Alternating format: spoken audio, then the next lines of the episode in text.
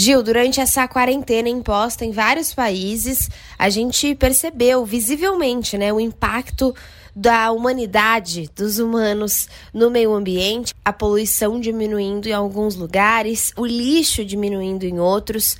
Conta pra gente um pouco mais sobre isso.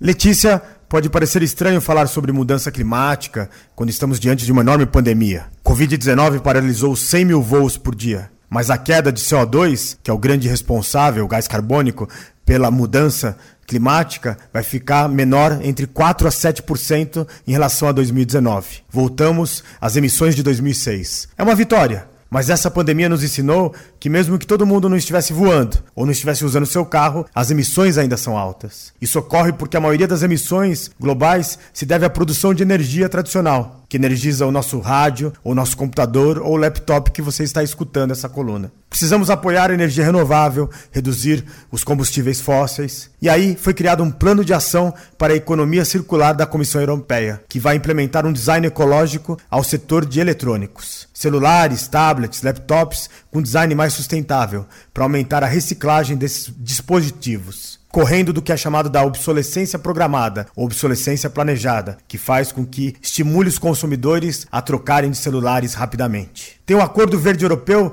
que objetiva tornar o bloco comercial neutro em carbono até 2050 e vai adicionar um rótulo verde às placas de veículos que têm emissões zero de carbono.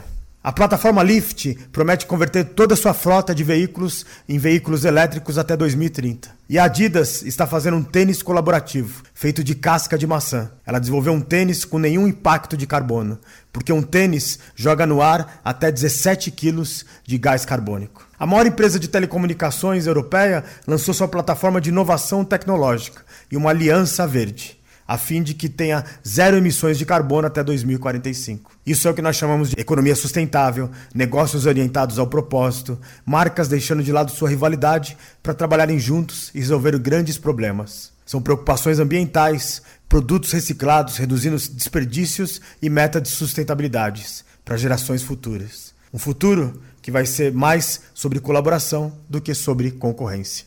Quer saber mais? Entra no nosso site bandnewsfm.com.br e procura a coluna Revolução Band News.